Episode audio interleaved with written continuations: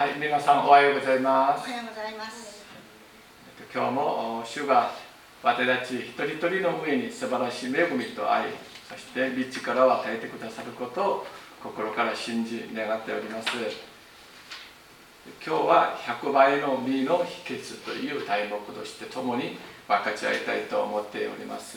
イエス様は真理を私たちに教えてくださいますけれども、えー例えをよく使って私たちに、えーと語ってくださいました。多くのことを例えで、え語られました。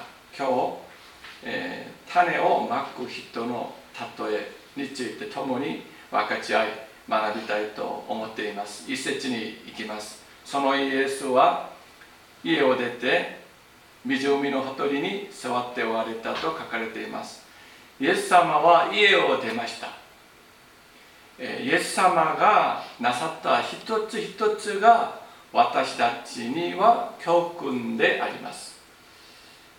本当に聖書の箇所のあの一つ一つ単語一つ一つが私たちには大きな教訓となっております。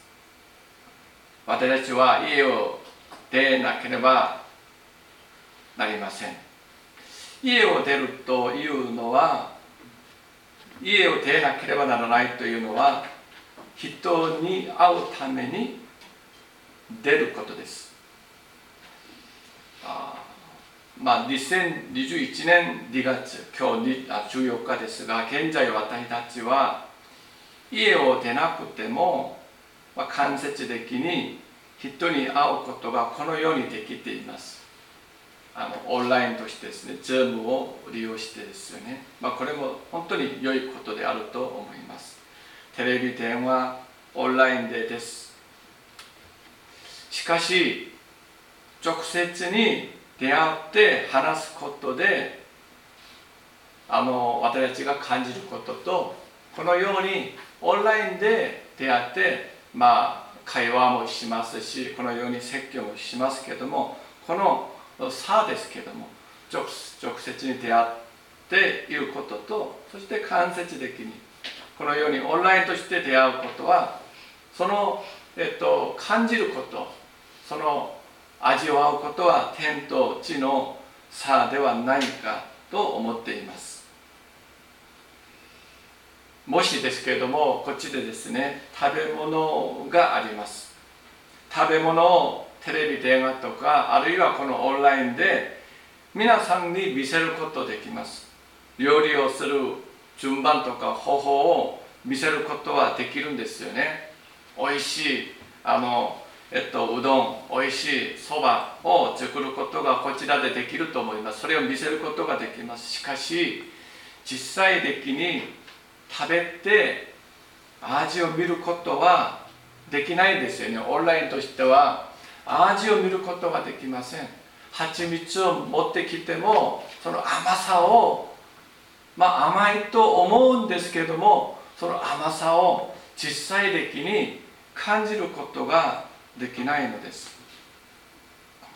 美味しいよりをよりの、まあ、特有のなんか匂いですよね。そばの匂いもあるしうどんのりあのとんかつの匂いもあるんです。その匂いを嗅ぐこともできません。同じようにこのオンラインでもしですねサッカーの選手たちが何チーム合わせてなんか1時間2時間ぐらい話しそして会議で時間を送ることができます。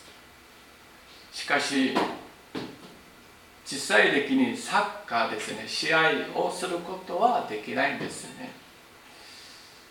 じゃあ外に出なければ人に会うことが、まあ、実際的にできません。イエス様は人に会うために家を出ました。そして湖のほとりに座っておられました。人が集まりやすいところ人が大勢集まっているところそのところに行かれましたよね。私たちも家を出て人がいるところ人が集まりやすいところに行かなければなりません。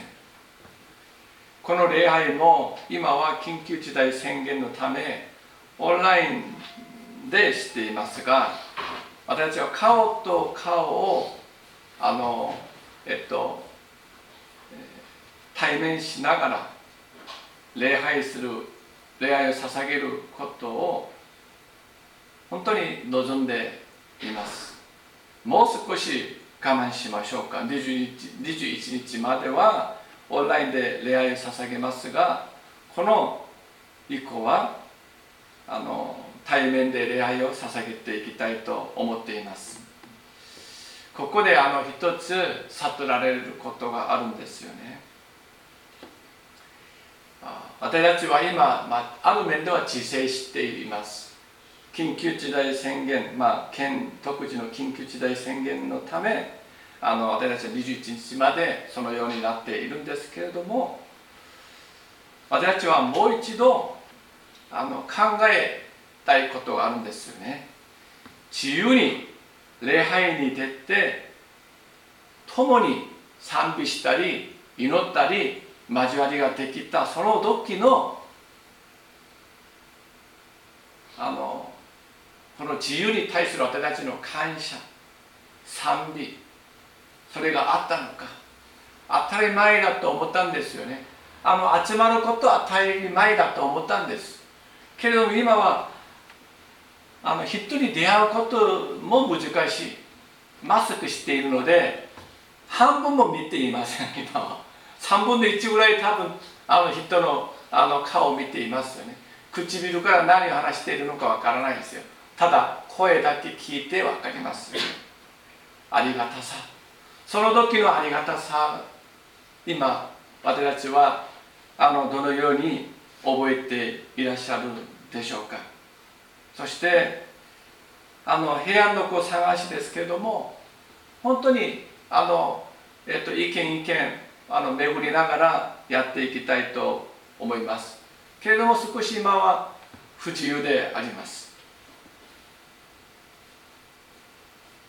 しかしこのようなあの自由にですね礼拝ができるその日そして外に出て伝道するその日は必ず来ると思います。しかし私たちが忘れなければならないことがあります。それはこの自由に出会いを捧げることができない時もある。私たちが伝道したくても伝道することがなかなか難しくなる時期が必ず来ることを私たちは覚えてはいけません。忘れてはいけません。ですので二度とこのチャンスを私たちがあの奪れないようにチャンスを神様が与えてくださったその時に最善を尽くして礼拝を捧げたり最善を尽くして私たちは伝道する。そのチャンスを持ち持っていきたいと思っています。今日というこの、えっと、時間は二度と来ないんですよね。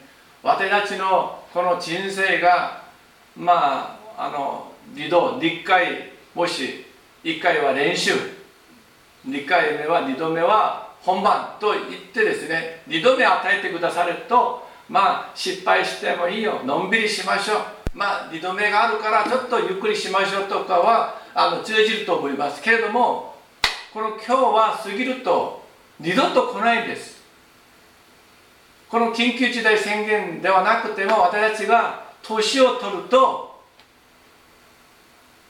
動きにくいです。どうですか？皆さん自信がありますか？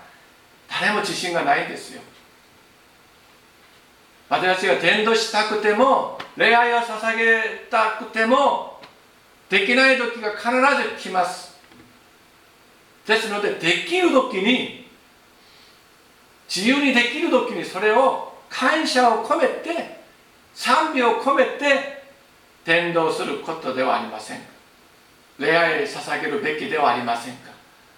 ですから二度と私たちはこのようなあのなんかあのえっと生ぬるい心を持って神様の御前にあの出ないよう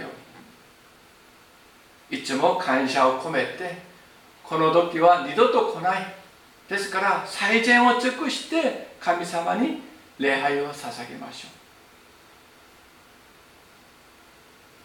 そのようなあの私たちの心のあの、えっと、決断が必要ではありませんか？外に出ることも難しい。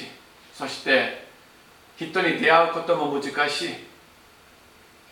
天道も難しい。時期が必ず来るんです。来ます。今来ているんです。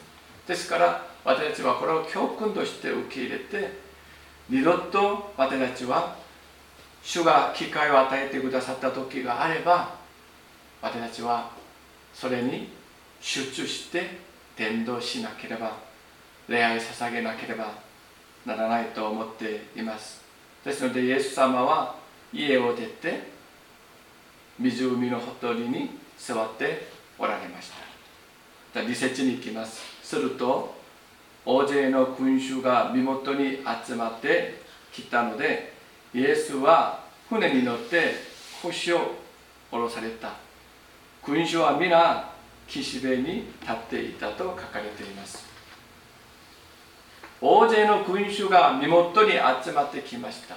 そしてイエス様は船に乗って腰を下ろされました座れました。座りました。群衆は皆岸辺に立っていました。家を出たイエス様は大勢の群衆にお会いできました。そして集まった群衆を向かって語り始めました。3節に行きます。イエスは彼らに多くのことを例えで語られた。見よ。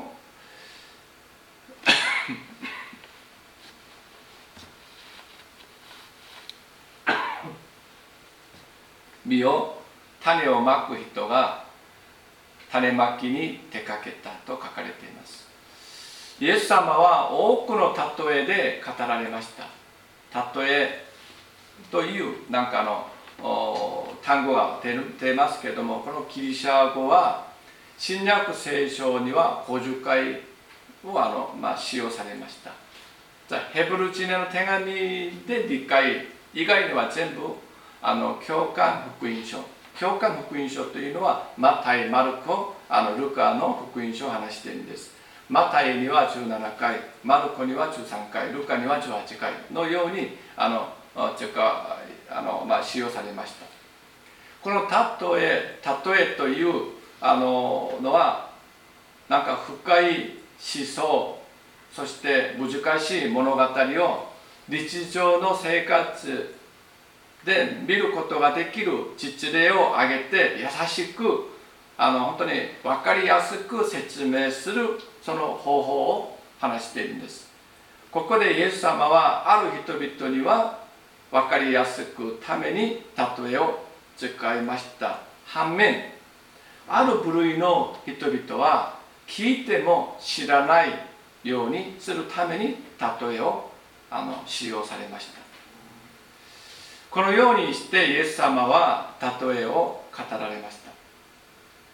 えっとそれであの美を種をまく人が種まきに出かけた。4節に行きます。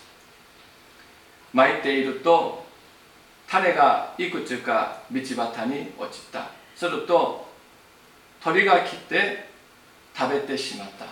と書かれていますね。種をまく人は農夫です。農夫は自分がまいている種がどのような土に落ちるか関係なくあらゆるところにあちこちに歩きながら種をまきました。これは時が良くても悪くてもということで福音を伝えることでもあります。道端に種が落ちました。この4節に対する説明が18節と19節ですね。あの13章18節と19節に書かれています。18節に行きますとですから種をまく人だまく人の例えを聞きなさい。18節ですね。19節は同じ13章の18節19節です。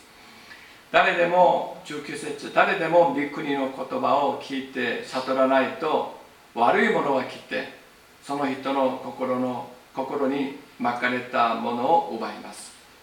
道端に巻かれたものとはこのような人のことですと書かれています。この種は御言葉ですよね。そして鳥は悪いものと言うんですよね。ここ悪いものというのはサタンを表しています。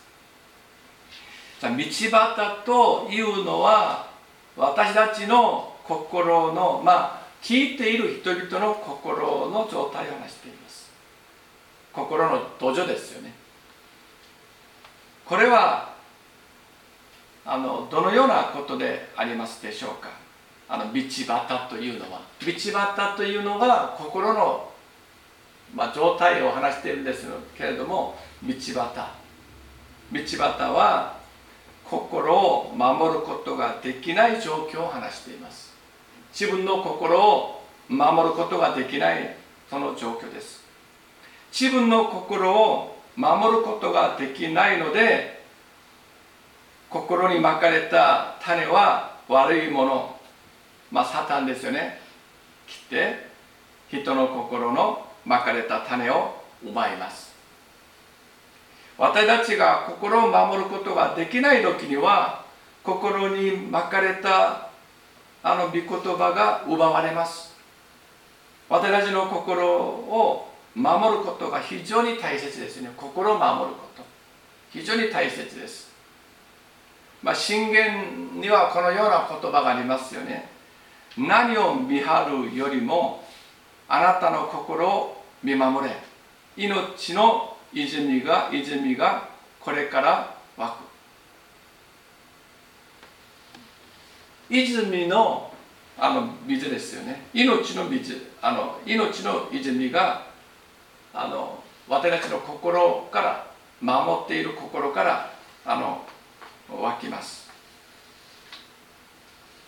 私たちが心を守る時に私たちに与えられた種御言葉が命の泉泉となります。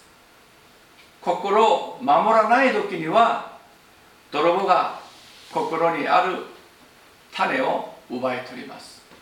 ですから私たちの心を守ることが大切ですよね。心を守らなければなりません。どうしても私たちは心を守っていかなければなりません。じゃあ5節6節に行きます。また別の種は土の薄い岩地に落ちた。土が深くなかったのですぐに芽を出した。しかし火が昇ると焼けて根がないために枯れてしまった。この御言葉の説明が20節と21節にありますよね。あの13章のお読みいたします。20節21節。また岩地に巻かれたものとは御言葉を聞くとすぐに喜んで受け入れる人のことです。しかし自分の中に根がなくしばらく続くだけで御言葉のために混乱や迫害が起こるとすぐにつまずいてしまいますと書かれています。御言葉を聞く時には喜んで受け入れます。それで土から芽がすぐに出ます。これは素晴らしいことですよね。しかしあの火が昇ると焼けて根がないため枯れてしまいます。根がないことは根がないことで混乱そしてあの迫害が起こるとすぐにつまずいてしまうことです。メッセージが語られる時そして聖書を読んでいる時には牧師している時には喜びと感動を受けてあの入れますけれども受け入れますけれども日常の生活の中で混乱とか迫害がある時には倒れてしまうことです。倒れてしまう理由は根がないためです。根がないからそうです。これは誰でも例外ではありません。私たちはイエス様を信じることで誰でもイエス様を信じることで混乱と迫害に出会います。イエス様を信じることですよね。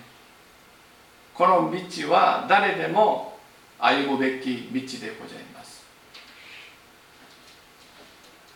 ここで根があると倒れません。しかし根がないと倒れます。根があるというのは自立ができるということでございます。自立できる信仰と言います。自立できる信仰がなければ倒れてしまいます。あの困難と迫害に出会う時ですよね。ここで大切大切のは大切なのはまかれたあの御言葉が神様が語ってくださった誠の真理であると信じるその信仰が必要です。自立できる信仰はどこから来るのでしょうか？それは目に見える現実環境より神様が語られた御言葉がより確かであること。より確実であるということを信じることがこの根でございます。この根があれば倒れません。この現実と環境より神様の御言葉がより確かであること。困難と迫害を耐えて乗り越えて処理することができる。その信仰は自立できる信仰であります。神様が語られた御言葉が私の環境そしてあのこのえっと見える、まあ、現実より確かであること。確かであること。それがあの自立できる信仰でございます。7節に行きます。また別の種は茨の間に落ちたが茨が伸びて塞いでしまった。この説明はですね22節と22節に書かれています。あの13章22節ですけども茨の中に巻かれたものとは御言葉を聞くがこの世の思い煩いと富の誘惑が御言葉を塞ぐため身を結ばない人のことですと書かれています。これがまあ3番目の登場を話しているんですけども種が茨の中でまかれました。茨というのはこの世の思い煩いです。富の誘惑を意味しています。私たちの信仰は身を見て見分けることができます。信仰が本当の信仰があるかないか本物であるかそうではないか見分けることはその実を見て私たちは分かります。信仰の実が結ばれていますか？信仰の実が結ばれない理由と理由はまかれた御言葉を信じる信仰がこの世の思い煩いそして富の誘惑に負けてしまうからそうです。思い煩いと富の誘惑を打ち勝つ信仰はどのような信仰でしょうか？どうすればこの思い煩いと富の誘惑に打ち勝つ信仰を持つことができるのでしょうか？それは夢がある信仰でしょうか？渇きがある信仰でしょうか？ビジョンがある信仰でしょうか？したい求める信仰でしょうか？このように夢があれば思い煩いがあっても富の誘惑があっても打ち勝つ信仰となります。夢切なる願いがあれば実が結ばれます。皆さんは本当にあのこの夢がありますか？切なる願いが皆さんの心にはありますでしょうか？先生私は今71歳超えました。いやまだ青春ですよ。本当に。まだ大丈夫です。青春の心を持っていけば信仰の実が結ばれます。私たちはあの聖書を読みながら悟らなければならないことがありますよね。サラという方は創世記に出ますけれどもどなたのあの、えっと、妻でしょうか？サラ。アブラハムですねアブラハム。アブラハムとサラの中で誰が生まれましたか？有名な？イサクですよね。じゃあイサクが生まれる時にサラの年は何歳でしょうか？29歳でしたか？19歳？30歳ですか？サラの年はですねあの女性としてのそのあの妊娠することができないその年になっていました。それあの聖書に書かれています。90歳ですよ90歳。これが嘘であれば聖書は全て嘘ですよ。アブラハムの神イサクの神イスラエルの神が私たちの神様ですのでサラの90歳でイサクが生まれたことが嘘であれば聖書全てが嘘です。そうではありませんか？90歳でイサクが生まれました。私たちが夢をあの自分の心に抱くことができない年は一切ないんですよ。人間の考えで私には無理。私は年を取っているから。私は弱いから。私はこれができないから。私は実力がないから。学力がないから。お金がないから。健康がないから。全てないないから。と言うんですけれども90歳でイサクが生まれました。これは事実です。もし90歳でイサクが生まれ生まれなかったなら聖書は全て嘘になります。創世記から嘘です。ですから私たちは見こもること夢が見こもること夢を抱くことができるのです。今でもできますよ。今でもできます。90歳ですよね。アブラハムは100歳です。その時にイサクが生まれました。今でも遅いことではありません。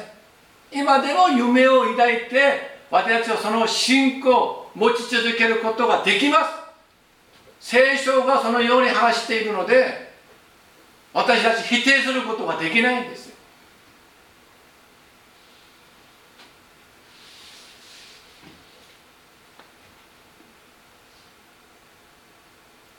から私たちに 必要とするのは渇きがある信仰でしょうか。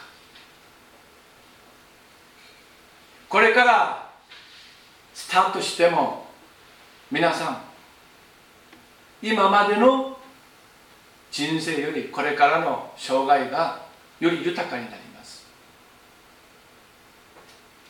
神様はいつも私たちに機会を与えてください。90歳でサラはイサクを産みました。これ不可能なことです。けれども神様の中には御言葉の中には不可能なことがありません。夢を見る人生はいかに素晴らしいことでありますでしょうか。できないできないできないであれば夢を抱くことはできます。けれどもできる神様は共におられるのでできる。神様には不可能なことがないですからできる。今日までできない方ですけども今日からはできます。今からできます。モーセは何歳でイスラエルの民をエジプトからあの、えっと、脱出するようにしましたか。80歳ですよ。人生の後半部です。で私たちもできます。今のお年で十分使わされます。十分です。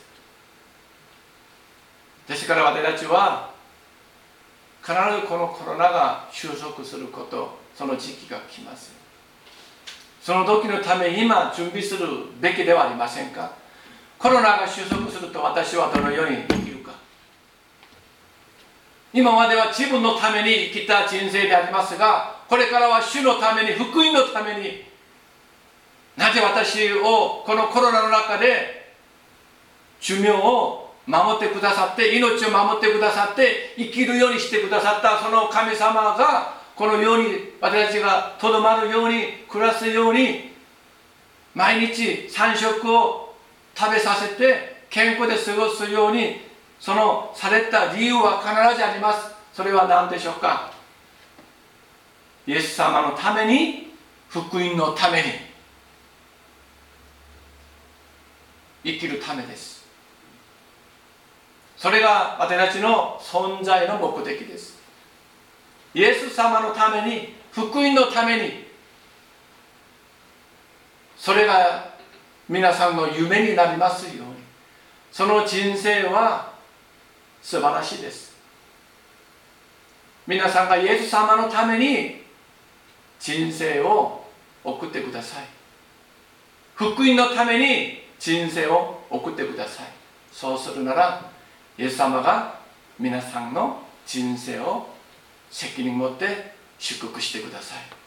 福音が皆さんを豊かに豊かに祝福してください。くださいます。福音に生きる。イエス様のために生きる。その人生が皆さんの夢であるように夢であるようにですね。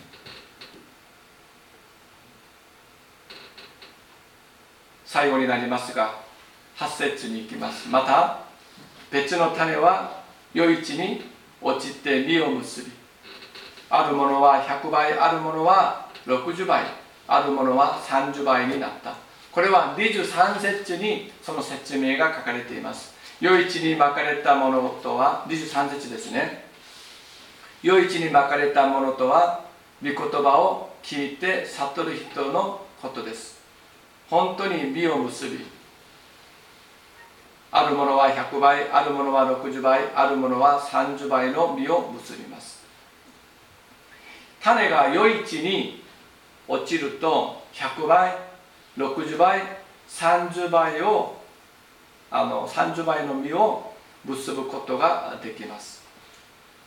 余市に巻かれて巻かれたというのは御言葉を聞いて悟る人ですよね。悟る人。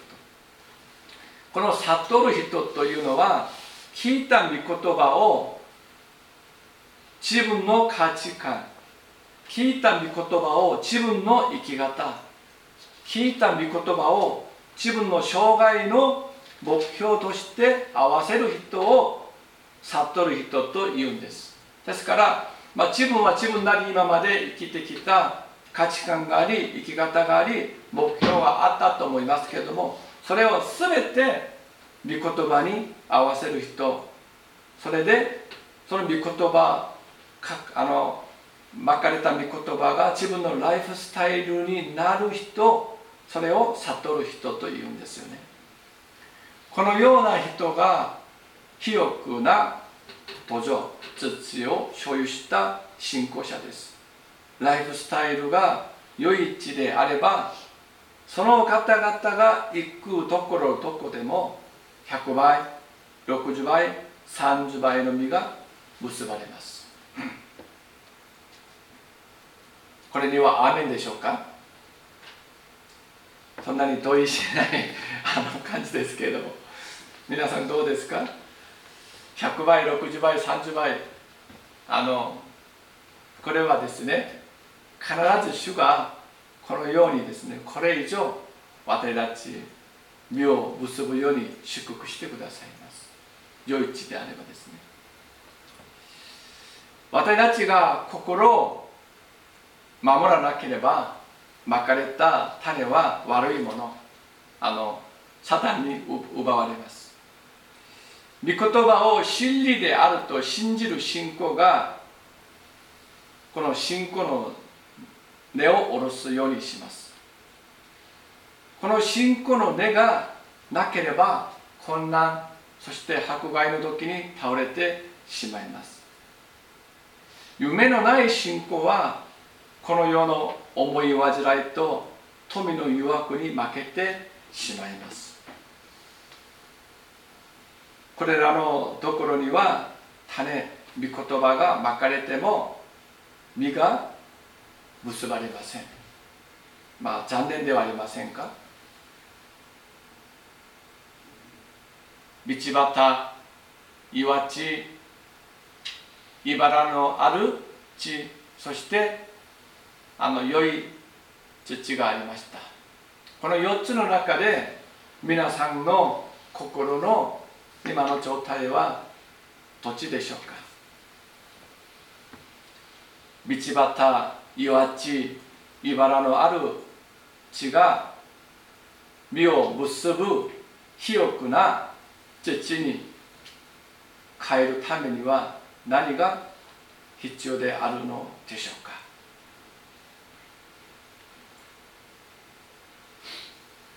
肥沃な地になるために必要とすることは何でしょうか？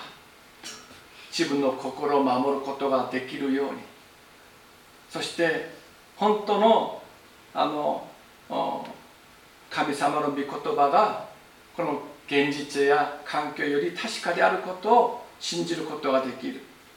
そして夢のある信仰を持つことができる。そのようになるその秘訣はどうすればそのようになるのでしょうか？どうすればこのように肥沃な地になって100倍60倍30倍の実が結ばれる最も祝福された生涯を送ることができるのでしょうか？それは祈りです。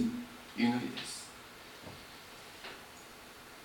祈りがあれば道端が良い地となります。祈りがあれば岩地が良い地となります。祈りがあれば茨のある地でも良い地となります。御言葉がまかれました。御言葉を聞きました。黙想しました。除読しました。祈って祈って祈って祈っていけばまかれた御言葉を遂行する力がその時に出ます。祈れば出ますそれで100倍60倍30倍の実が結ばれます。御言葉ですけど御言葉は生きている御言葉ですよね。それは信じますか？アーメンですか？ハレルヤですよね。生きているので生命力があるので命があるので何か食べないと飲まないといけないんですよね。私たちは生きているものだから今日も水を飲まなければあの昼食を食べなければ夜ご飯食べなければ続ければでいけばあの死んでしまいますよね。食べないといけません。飲まなければなりません。御言葉も命があるのです。何を食べて何を飲んで御言葉は力を発揮しますか。芽が出て美しい実を結ぶことができるのでしょうか。御言葉は祈りの涙を飲んで成長します。御言葉は祈りの犠牲を食べながらこのように現実、まあ、実現できます。現れます。ですから祈ればできます。祈れば皆さんの心が清くになります。先生どうすれば祈ることができますか？